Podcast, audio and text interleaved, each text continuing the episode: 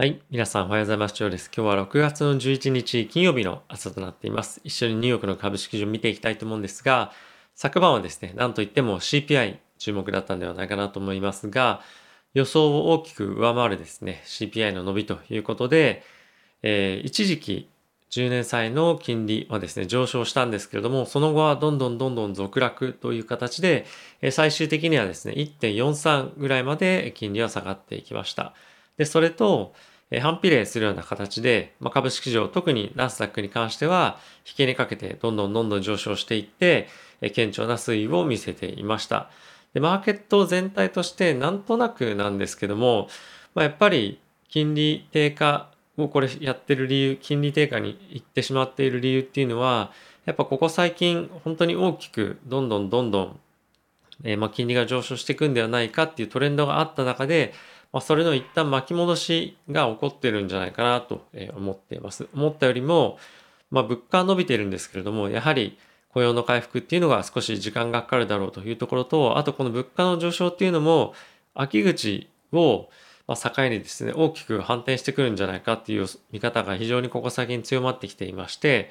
なかなかやっぱりテーパリングの議論から利上げっていうところまでの一連の流れが、思ったよりも遅くなるんじゃないかというふうな見方に今変わってきてるんではないかなと思ってます。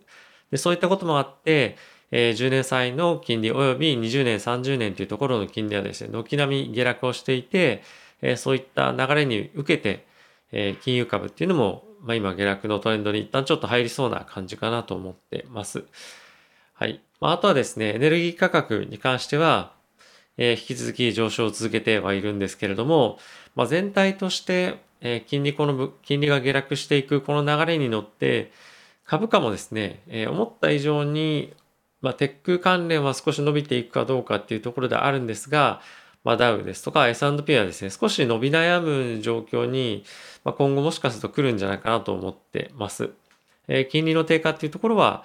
株式にとって本来であればいいところであるんですけれども、なかなかその経済の回復っていうものが今後鈍化してくるような見方も少しずつ出てきていて、思った以上に経済の回復もしくは、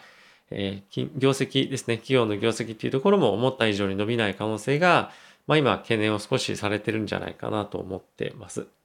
えー、指数一旦ちょっと見ていきたいと思うんですけれども、えー、ダウはですね、プラスの0.06%、S&P がプラスの0.47%、ナスダックがマイナスの、すみません、ナスダックがプラスの0.78%、ラッセルが、えー、マイナスの0.68%というような状況となってます。で、金利がやっぱりこれだけ落ちてきているにもかかわらず、えー、株式の伸びがやっぱり非常に弱いというところを見ると、まあ、そんなにやっぱり株式上としてもアップサイドが、まあ、限定的というか、なかなか買いづらい状況にはあるのかなという感じですよね。うんまあ、このままどんどんどんどん株価が上昇していくかっていうと、まあ、少しやっぱり本当に疑問で、まあ、僕もポジションあ徐々に取ってはいるんですけれどもこの株価の上昇っていうものが継続してどんどんそのままいくかっていうとやはりどこかのタイミングでちょっと一旦調整が必要な状況には今なってるんじゃないかなと思ってます。でセクターの動き見てみてもですね一番やはり上がってるのがバリエーションとして非常に安いというふうに言われているヘルスケアなんですね。なので、やっぱりバリエーションっていうものに対してより注目が今集まってる株式市場がもう本当どんどんどんどん上がっていくことによって、次どこのセクターにお金を流して流したらいいんだろうっていうのが、やっぱりみんな迷ってるところであって、そういったところを見越して、見越してとかまあ考えて、えー、バリエーションが安いヘルスケアのセクターに資金が流れてるんじゃないかなと思ってます。あとはですね、引き続きえー、住宅の関連している銘柄に関しては好調で、このあたりのトレンドっていうのはまだまだ続くのかなという感じですかね。はい。まあ、あとはやっぱり金利が上昇を、のトレンド一旦ちょっと終わってしまいそうな感じもあるので、まあ、というかもう完全に下落トレンドに入ってるっていうような感じでもあるので、やっぱり金融株っていうのは、まあ一旦ちょっと厳しいような状況に今あるのかなという感じです。まあ、ただし、えー、中長期的に見ていくと、やはりこのあたり、えー、金利っていうのは上昇していくというような見通しではあるので、まあ、あの、長期で持ってる人っていう方方に関しては、まあ、ヘッジっていう意味でも、マーケット全体のヘッジっていう意味でも持ってても、まあ僕は悪くないんじゃないかなと個人的には、え、思ってますと。はい。まあ、ただし短期的、短期的な動きとしては、まあ、金融株っていうのは一旦ちょっと破く可能性もあるので、逆にこの下げ局面でファスとか、まあ、そういったものを仕込んで、将来的な、えー、金利の上昇っていうものに備えるというのは、まあいいんじゃないかなと思ってます。はい。あとはですね、えー、全体の動きなんですけれども、まあ、GAFAM、アップルを除いては非常に堅調で、まあ、これに加えてテスラもですね、まあ、少しずつ、まあ、堅調さが戻ってきてるんじゃないかなと思ってます。はい。まあ、あとはですね、注目セクター、そうですね、まあ、金利、金融が下がってるっていう以外は、まあ、特にあまりないですけれども、えー、結構ここ最近注目しているのが、えー、コンシューマーのセクターに関しては、やはり、まあ、かなり堅調に推移してきているんじゃないかなと思っていて、まあ、やはりその徐々に徐々に今後、まあ、人々が雇用にまたされに戻っていくことによって、やはりバリエーションがまだ安い、まあ、コンシューマーのセクターに対して、まあ、しっかり決算もしっかりしてくるということで、えー、徐々に資金が流れ込んでいるっていう動きも、まあ、一定程度あるのかなと思ってます。ただし、うん、まあ、金利のこの上昇っていうものが一旦終わって低下に今入り、で、かつテーパリングの議論っていうのが徐々に伸びるんじゃないかっていうふうに、まあ、なってくることで、やっぱりこのナスダック、テック関連の、まあ、好調さっていうのは、一定程度維持されるんじゃないかなと思ってます。もちろんさっき言ったように少し調整局面迎えたりする可能性もなきにしもあらずなんですけれども、やはりこの金利の低下、かつ金利のこの勢いのある上昇っていうものがおそらく今後なかなか見られないようなえー、状況がですね、続くと思うんですよね。まあそうなってくると、まあ、ナスダック関連、特にまあ GAFAM、バリュエーション安いとここ最近言われ始めてますけれども、こういったところへの資金の流れがまあ継続して入ってくるんじゃないかなと思ってます。はい。えー、っと、ニュース一緒に見ていきたいと思うんですが、え、まずはですね、先ほど申し上げた CPI ですね、5%で、コアベースですと3.8%上昇ということなんですが、え前月の伸びよりも伸びの絶対値という意味では少しやっぱ減っていて、え徐々にこの伸び率の鈍化っていうのが今後見られるんではないかというふうに言われていますと。まあ、なんで毎月毎月この伸び率、その全体のその物価のパーセンテージとしての前月比の伸びっていうところもそうなんですけども、この伸び率の絶対値っていうところも今後は注目して見ていただけたらなと思っています。はい。あとはですね、バイデン政権の交換政府の中の人からは、夏がピーク、ま、この物価上昇のピークで、秋以降はですね、鈍化していくんじゃないかっていうことが、ま言われていて、それまではこのような状況が、ま、続くということもあるので、え、まあこのあたりに関しては、まあなんていうんですかね、あの、このあたりを踏まえて、え、ポジション取りっていうのはしていかなければいけないんですが、CPI が、ま、高くなってるにもかかわらず今金利が下落してきていて、この一旦ちょ、あの、一旦、このテーパリングの議論と、物価上昇の、え、状況と、あとは、まあ、実際の金利のこの下落っていうものは少し、まあ、る程度、どれも全てが全て連動してるっていうよりも、やっぱりこの、ここまで、え、ずっと金利高の方にポジションを取っていたものが、一旦需給の関係もあって、金利下げ、まあ、金利が低くなる方向にはポジションが一旦一時的に動いているっていうのもあるので、まあ、このあたりのポジションの需給は考えながら、えー、少し考えていくべきかなと思ってます。ちょっとあの、少し難しい表現だったかもしれないんですけども、えー、まあ、このあたり見ていきたいなと思っています。あとはですね、アメリカの方で、ワクチンの特許権の一時放棄っていうものに対してバイデン大統領がコミットしていくというようなことを、え今言っていて、え、こういったこともあって、ワクチン銘柄に関しては少し、え、上値伸び悩んでるんじゃないかなと思ってます。ま、ただし、こういったことに対して、ま、どういうふうな形で、ま、最終的に妥結していくかっていうのは、まだ糸口が見えないので、え、状況としては、ま、非常に不透明な感じではあるんですけれども、まあ、そういった方向性で今話が進んでるとの出るとのことです。はい。あとはですね、えインフラ計画に対してなんですけれども、ま、詳細は出てきてはいないんですが、徐々に合意に向かって今動いているというふうに、え、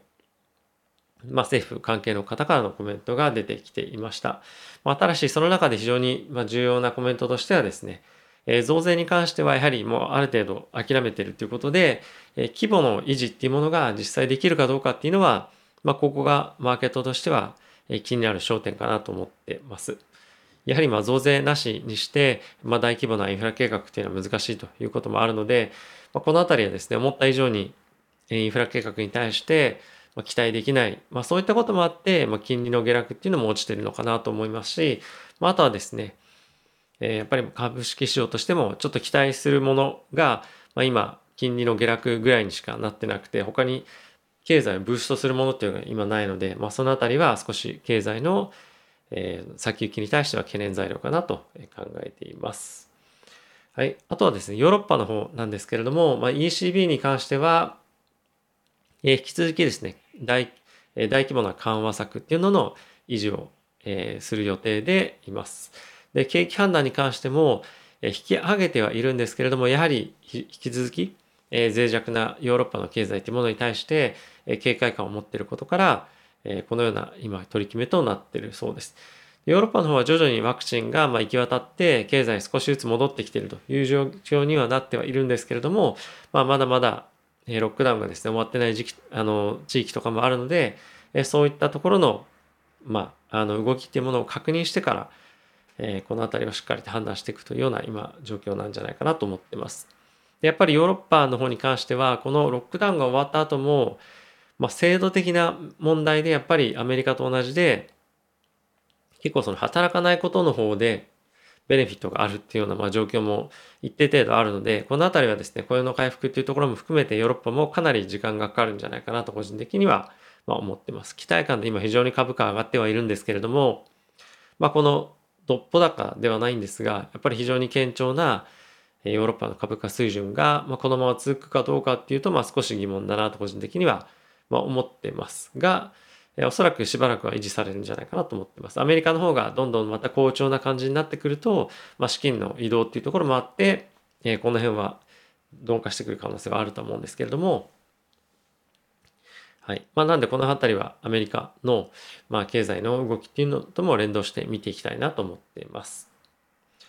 はい。あとはですね、え、中国が、まあ、米国ですとか、あと欧州のここ最近の非常に、ま、強硬な中国に対しての姿勢というものに対して、え、報復措置が取れるように、ま、現在法律を変更しているというようなことが発表されていました。で、この詳細な内容については、まだ外には出てきてはいないんですけれども、やはりアメリカ、ヨーロッパに対しての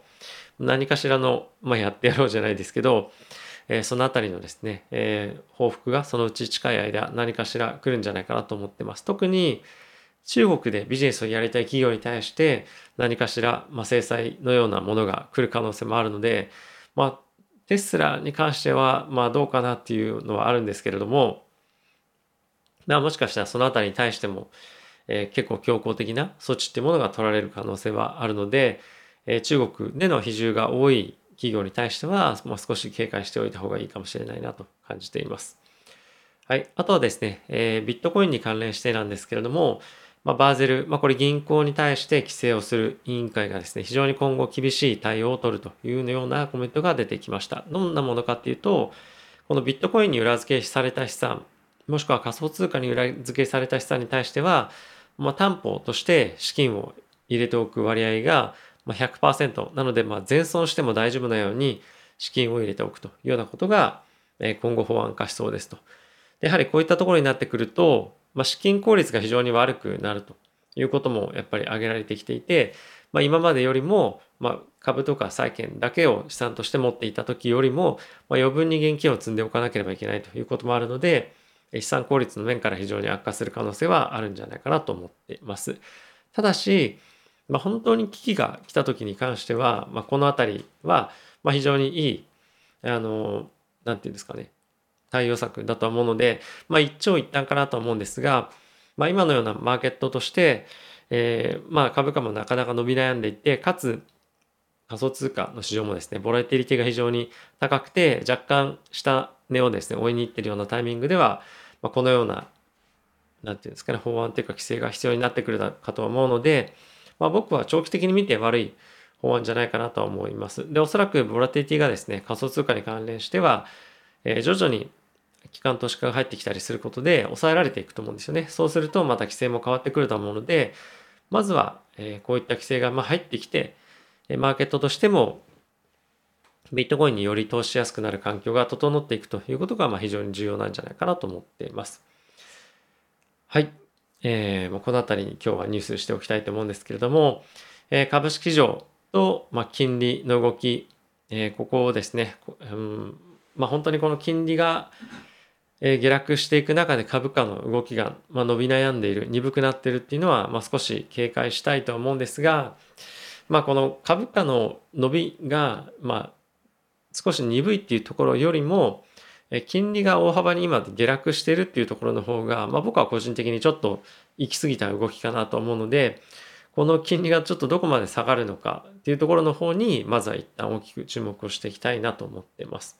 僕は株価長期的にはどんどんどんどん上昇で、かつテーパリングとか金利上昇というものが始まってからも引き続き上昇していくと思ってるので、まあ、金利の上昇にどちらかというと惑わされないで、えー、ポジションっていうものは株式取った方がいいかなと個人的には思ってます。ただし、まあ、やっぱり